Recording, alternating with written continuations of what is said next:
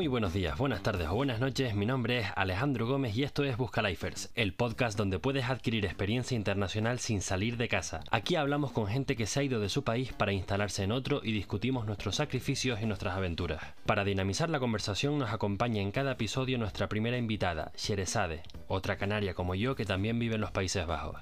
Quédate atento al final de este episodio porque hablaremos de un posible futuro proyecto suyo. En el episodio de hoy hablamos con Lorena, una profesional de la repostería, panadería y confitería que salió de España en 2019. Hoy en día, junto con Geray, otro de nuestros invitados del podcast, administra dos redes de hispanohablantes en los Países Bajos. Todos tenemos nuestra historia de cómo llegamos al nuevo país. Con Lorena empezamos por su plan de llegada y sus sentimientos al principio. Pues la verdad que con mucho miedo. Llegué con mucho miedo. Eh, llegué, pues eso, como dices, sin hablar nada de inglés. Y bueno, pues un poco a buscarme la vida sin saber muy bien lo que iba a hacer, cuánto tiempo estaría aquí o no. Eh, mi único objetivo realmente era aprender inglés. Entonces me daba un poco igual el dinero, me daba un poco igual el resto. Y vine con 2.000 euros, con mucho miedo, y recuerdo que conocí a una chica en el, en el hostel este de voluntaria que ella tenía 100 euros. 100 euros para pasar todo el mes. yo llegaba preocupada porque tenía 2.000. El objetivo de Lorena con su inmigración era la de aprender inglés, pero ella partía desde cero y es difícil empezar así, sobre todo cuando hay tanto hispanoparlante en Ámsterdam. Al principio estuve como un mes y pico bastante en silencio, cosa que para mí es un suplicio. y había dos argentinos, pero yo les decía que no me hablasen en español, porque si no, claro, no, no aprendes nada. Y, intenté no juntarme con españoles. Estuve medio año que intenté alejarme todo lo posible de españoles. Y pues lo que hacía pues, fue cambiar mi horario de comidas para intentar comer con ellos, e intentar escuchar a mi alrededor. Eh, me pasaba el día preguntando cómo se dicen las cosas, aprendí una frase que para mí fue vital, que es how you say when. Cuando aprendí esa frase, a partir de ahí el resto usaba las manos. y bueno, pues no sé, la gente tiene mucha paciencia aquí. Yo he tenido una experiencia, la verdad, muy buena en este sitio. La gente, como viene como tú, vienen sin dinero, vienen buscando experiencias. Hay gente que viene para quedarse, gente que está simplemente viajando de voluntario en distintos sitios y viviendo la experiencia. Entonces, hay como un sentido de, no sé, familiar y, de ayudarse muy grande. Y a mí me lo pusieron muy fácil, la verdad, que yo estaré eternamente agradecida porque mi inglés viene de ahí. Uno de los factores que más pesan al emigrar es lo que dejas atrás, pero en esta historia también está aquello que te hace buscarte la vida en un lugar distinto. A Lorena le preguntamos qué dejó atrás ella en España. Supongo que como todos, bueno, una vida entera, claro. O sea, yo tenía trabajo, eh, estaba en un restaurante, pero bueno, lo típico, siempre esperas a ver qué pasa, a ver si te renuevan, si no. Es como que mi sensación es que en España yo me pasaba la vida esperando a ver qué pasaba. Y lo único que se me pasaba era la vida.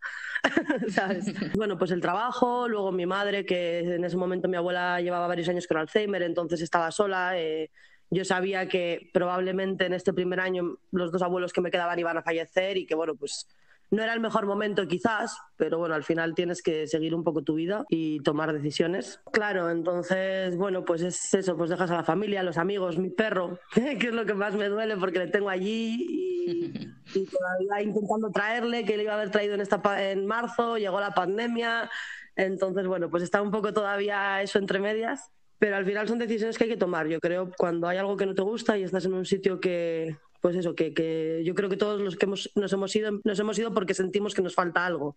Queremos crecer o que queremos descubrir mundo. Y son decisiones que tomamos ahora o no las tomas nunca. A la hora de buscar trabajo, todos tenemos una experiencia distinta. Algunos conseguimos trabajo antes de mudarnos, pero otros tienen que buscar trabajo una vez estando en el sitio nuevo. Teniendo en cuenta que Lorena no hablaba inglés en un principio, le pedimos que nos contase su experiencia en el mercado laboral, sobre todo cómo consiguió su primer trabajo. Pues según lo que me dijeron, lo único que tenía era labia y actitud. Eso es lo único, porque realmente estuve, mira, estuve un día en una tienda de souvenirs, lo típico, eh, no me gustó, así que lo dejé un día. Eh, luego eché, eché, un currículum en el Hard Rock Café como chef y me tocó pasar tres entrevistas con tres managers en inglés, de lo cual no me enteré ni de la mitad de lo que me decían. Pero claro, pues yo sonreía y les decía, sí, sí, I know, of course. ¿Cuánto tiempo llevabas aquí cuando ocurrió eso? Un mes y medio.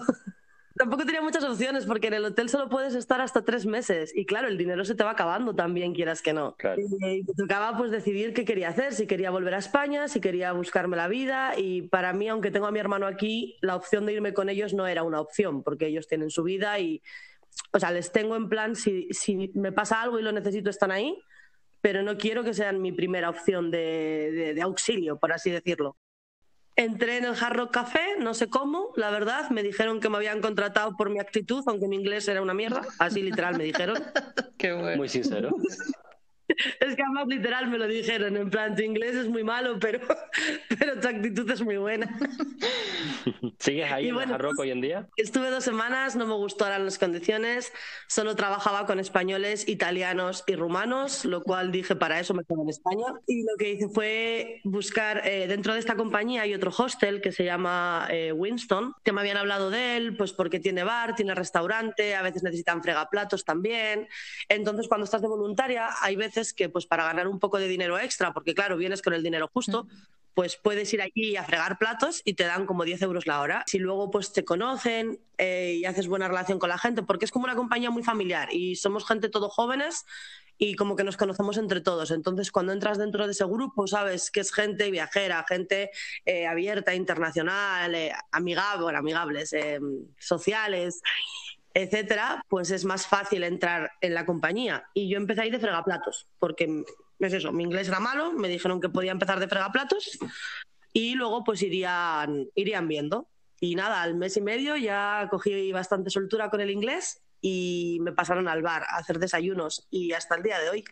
Una de las dificultades al llegar a un país nuevo tiene que ver con el papeleo y la burocracia en general. En los Países Bajos, la pescadilla que se muerde la cola tiene tres partes. El registro en un domicilio, una cuenta en un banco y el número fiscal para poder trabajar.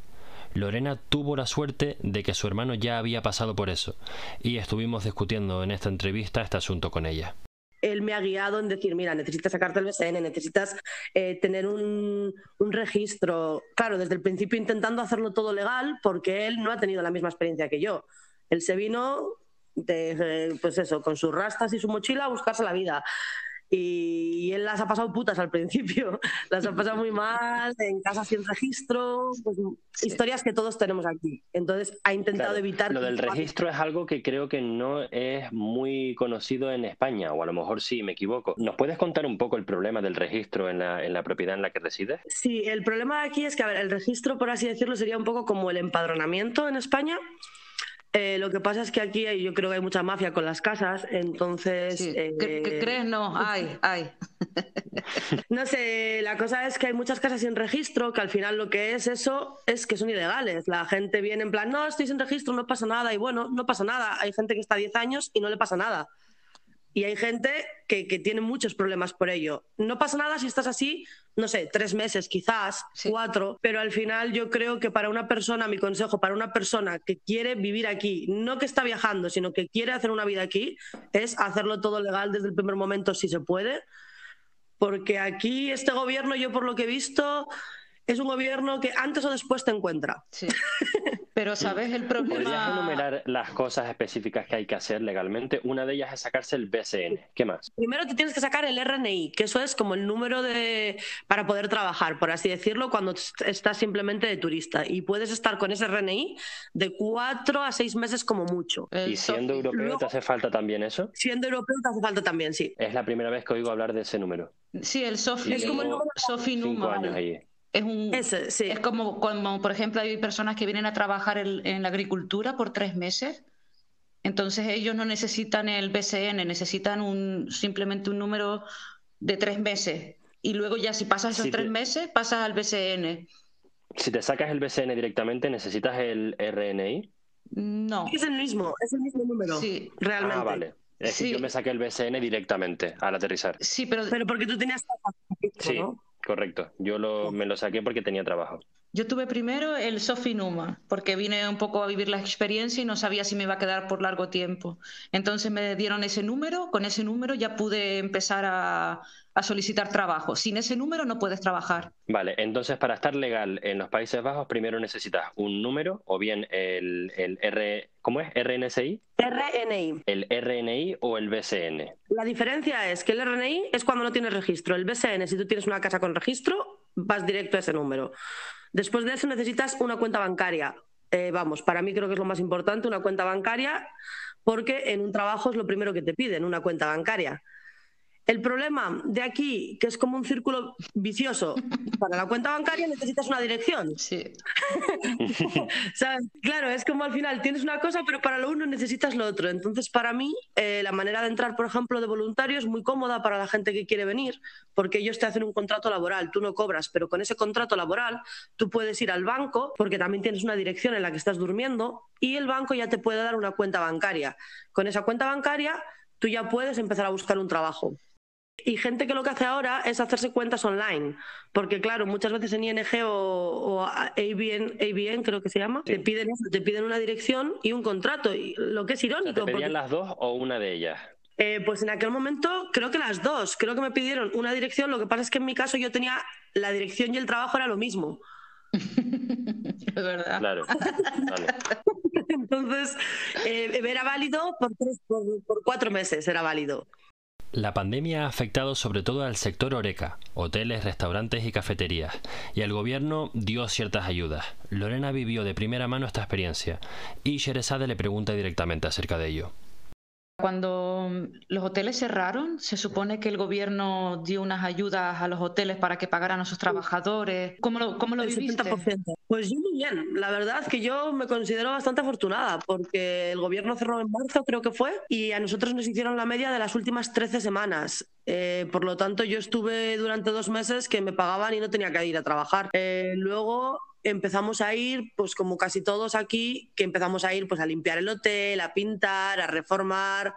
Aquí es en plan, te pagamos no para que estés en casa, te pagamos para que hagas algo. Para mí fue peor casi cuando intentaron abrir, porque eh, anteriormente estaban haciendo la media de, de, las últimas semanas trabajadas.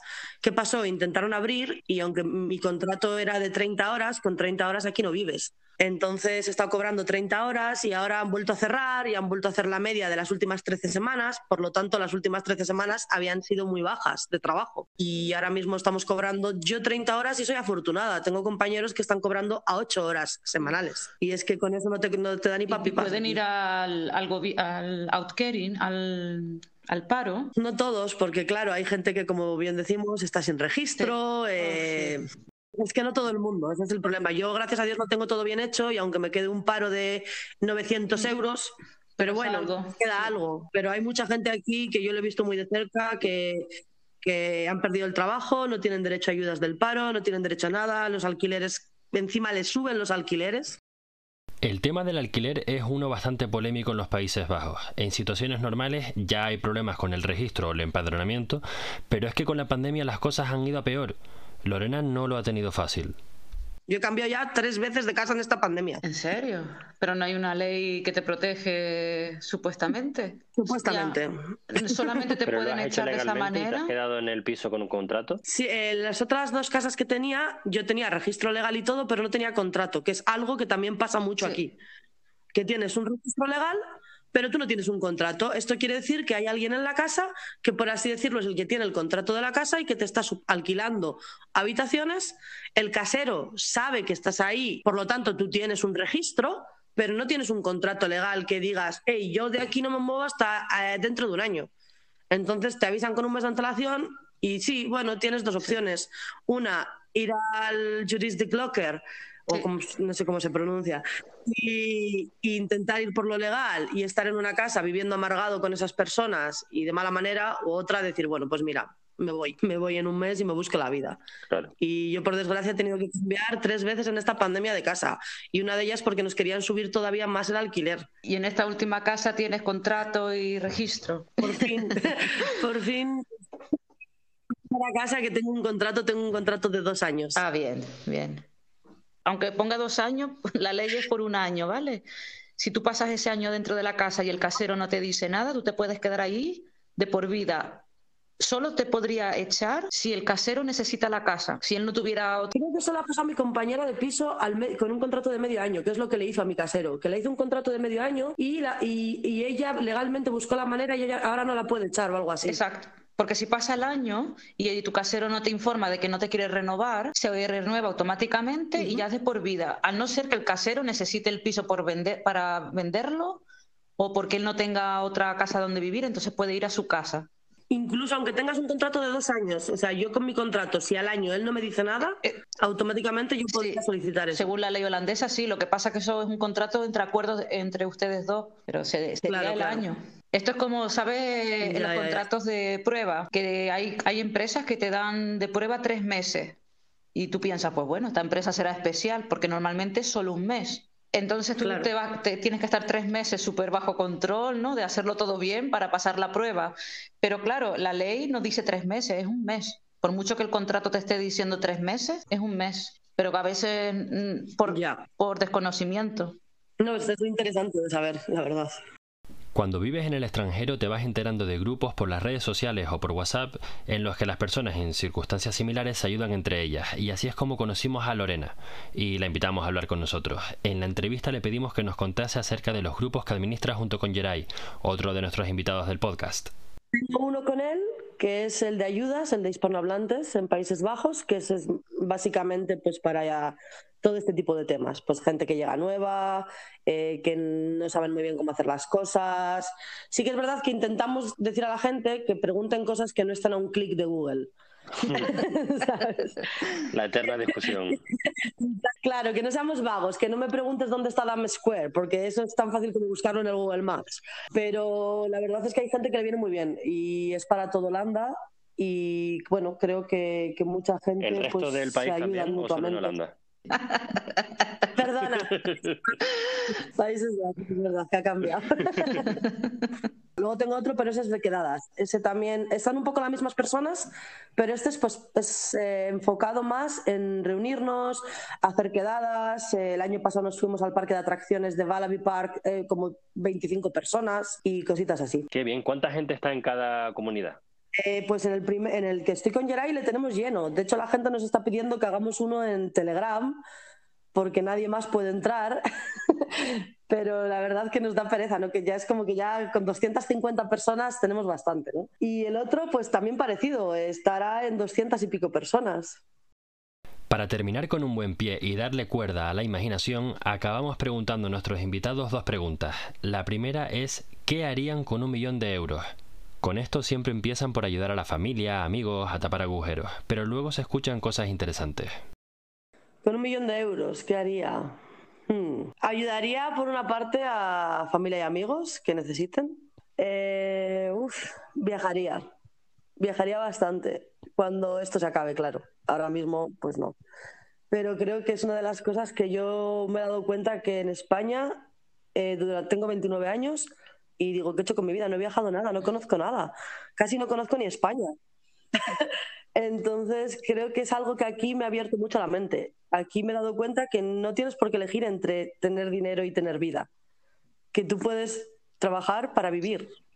Puedes trabajar y puedes ir a un sitio, puedes ir a otro. Y he conocido gente con 20 años, 22, que han estado en todo el mundo, que han estado en Asia, en América, en, en África, y dices, pero qué choque, qué, qué. y yo solo he ido al pueblo a visitar a mi abuela. La segunda pregunta es, ¿qué harían si no tuviesen que trabajar?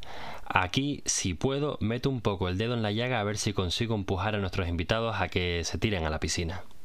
No sé, creo que haría algo en relación con los animales, algún fugio, alguna cosa. Creo que sobre todo en España hay mucho abandono, hay mucho maltrato, eh, hay mucho tráfico de animales, de criaderos ilegales, de galgos. Creo que intentaría, no sé, ayudar un poco a la sociedad con eso. Porque si ya tengo, puedo viajar y tengo de todo, ¿qué más voy a pues hacer? dar lo que tiene. Claro, una vez que tú ya tienes de todo, que no te, no te hace falta el dinero para ti mismo y tal, pues no te queda otra. Es decir, bueno, pues en pequeñitas cosas que a cada uno nos aporten. Si tú fueras a hacer algo con los animales que fuera gratis, un proyecto parecido al mío, ¿cuál sería? Hmm. Pues la verdad, eh, no me voy a plantear nunca esta pregunta, eh, Pero bueno, estando supongo que desde aquí, por ejemplo, eh, desde Holanda, aunque aquí es verdad que es un sitio que hay muy, muy poco índice de abandono, ¿eh? Eh, no lo sé, supongo que intentar poner a gente en común que le gusten los animales aquí, porque uno de los temas difíciles en Holanda es encontrar una casa, por ejemplo, eh, cuando tienes un animal, cuando tienes un perro, cuando cosas así. Entonces, no sé, a lo mejor crear una plataforma, algo en la que toda persona que esté viviendo en los Países Bajos, que tenga animales, ponerse en común, entonces eh, pues se podría más fácil encontrar piso, eh, que sea pet friendly o incluso para ayudarnos entre nosotros a la hora de de cuando la gente se da de vacaciones, de tema adopciones, tema acogidas, porque hay veces que aquí no sé si se mueve, pero en España se mueve mucho cuando hay animales abandonados. Hay casas de acogida que simplemente son temporales. Entonces intentaría mover eso, así un poco para que estén la gente que, le gusta esto, que estén unidos y que nos ayudemos entre Una comunidad de dueños de animales. Sí, de dueños y de gente que incluso aunque no tenga animales, porque hay mucha gente aquí que no puede tener un animal, pero que le encantaría. Entonces pueden ser simplemente una casa de acogida para decir, encuentras un animal abandonado y eres casa de acogida durante dos meses hasta que ese animal tenga una familia. Claro. Por ejemplo. ¿Y ahora que lo has pensado? Porque hay muchas veces que aquí es difícil. ¿El primer paso? no lo sé. no lo sé, es como es algo que, que dices, sí, me encantaría, pero por otra parte, claro, es algo que también sí que te hace falta dinero, te hace falta una estabilidad, es como no tengo ni mi propio animal aquí, ¿sabes? De, momento llevo dos años esperando tener mi propio perro Pero sabes que yo tenía un amigo de, España que había montado su propia empresa aquí y era para cuidar perros, porque él, digamos que iba a, las casas de estas personas que requerían los servicios y eran mucho más barato que un hotel para perros.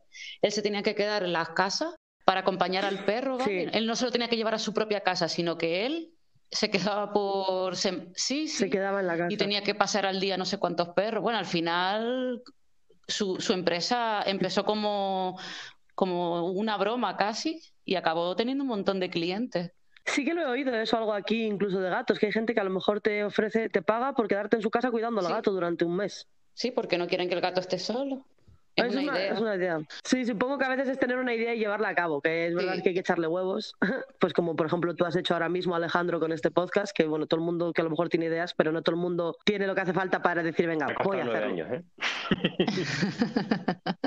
nueve años, bueno, pero lo has, conseguido. De hecho, estamos intentando convencer a Shere para... Es verdad que en Holanda es muy fácil, ¿no? Sí. En este punto de la conversación la llamada se cortó un poco y se oía mal.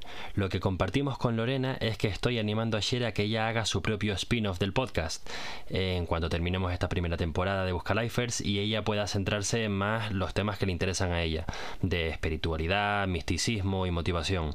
Lorena mostró interés en estos temas. Aquí sigue la conversación. Mira, Shera, aquí tienes tu, potencial primer entrevistado, si lo vas a hacer entrevista. Sí, sí, es que me, encanta la parte humana, es que esa es, mi motor en la vida. Sí, yo, yo creo que soy como tú, un poco más como tú. Me dejo llevar un poco más por las la aventura, nada preciso, pero creo en el destino. Yo voy descubriendo la vida por mí misma, no por libros, ¿no? Es más, ahora me, me han invitado con esto del podcast en mi antiguo colegio en Tenerife eh, para dar unas charlas a los niños que no están seguros de qué estudiar, porque con esto del encierro del COVID, muchos están desmotivados, no saben eh, qué materia elegir, si van a poder hacer el Erasmus, ¿no? Están muy perdidos ahora mismo los estudiantes. Y me contactó el, colegio que hace más de 30 años ¿eh? que me fui de allí, mirando los años, cómo, cómo pasa la vida. y la verdad que estoy contenta con ese proyecto, pero de motivación, ¿vale? Porque puedo hablar por mi experiencia, tengo más experiencia que esos profesores que a lo mejor están allí y nunca han salido de su zona de confort.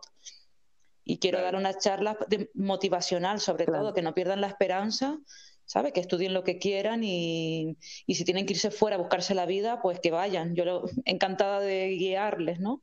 Entonces, por supuesto. Qué bien, me alegro un montón, qué bueno. Sí, ya ha servido para algo el podcast, ¿ves? Has visto, las estrellas se, se alinean para que salgan todos los proyectos de cada uno. Sí, es así. Hay, veces, hay veces que la vida es así, ¿verdad? Que da igual un poco lo que hagas, hay veces pasan cosas y que tienen que pasar para que algo claro, más y si tu experiencia puede valer para otros, ¿por qué no? ¿Sabes? Eh, todas las, mías no son súper buenas en Ámsterdam, Pero algunas sí, otras no, pero así es la vida. Pero las malas ayudan casi a veces más que las buenas. Porque si no están esas que llamas malas o fracasos, ¿cómo aprendes? Y que al que viene y lo tiene todo hecho no tiene nada que aprender, pero el que viene y se encuentra con un problema que tú ya has tenido es el que puede decir, ala, pues mira, a ella la pasó esto y lo hizo así, quizás debería seguir esto. Claro, este y te conviertes en ejemplo. Y yo creo que eso es lo mejor, no predicar con la palabra, sino ser el ejemplo. Pues mira, para esto sirve el podcast y, conectar, porque yo sé que hay muchos eh, hispanohablantes en Ámsterdam y yo creo que todos nos hemos visto en alguna situación parecida. Entonces, para mí es conectar, ¿sabes? De una manera u otra. Sí, yo creo que todos en este, en este caso, todos los que nos hemos ido, da igual de la manera que te vayas y la suerte que tengas o no, que al final, aunque te vayas con todo hecho, hay que tomar esa decisión. Y luego, por muy hecho que tengas todo, es una ciudad difícil. Yo creo que es una ciudad que te da mucho, pero no, no todo el mundo vale para esta ciudad. Claro. Muchas gracias por pasar este rato con nosotros, Lorena, y a ti, Sherezade, por dinamizar una vez más. Gracias a vosotros. a ustedes. Y hasta aquí la entrevista de esta semana con Lorena. Ya sabes, si quieres mudarte a los Países Bajos, estudia el triángulo del registro, banco y número fiscal. ¿Qué te ha parecido este episodio? La novedad es que para cambiar de tema he incluido una introducción por mi parte. Por Instagram pregunté si interesaba una conversación más directa y al grano o seguir con la charla relajada. Quiero haber encontrado un buen punto medio, pero como siempre me gustaría saber tu opinión. Escríbeme un mensaje directo por Instagram si encuentras un ratito. Estamos llegando al final de este proyecto que se llama Busca Lifers, y antes de nuestro último episodio me gustaría hacerte saber que tengo una sorpresa preparada para el cierre. Te contaré más la semana que viene. Todavía no sé qué haré para una segunda temporada o si la haré, pero hasta entonces debo cumplir con mis prometidos 10 episodios. Espero que hasta ahora los estés disfrutando. Te deseo un feliz año nuevo y hasta el jueves que viene.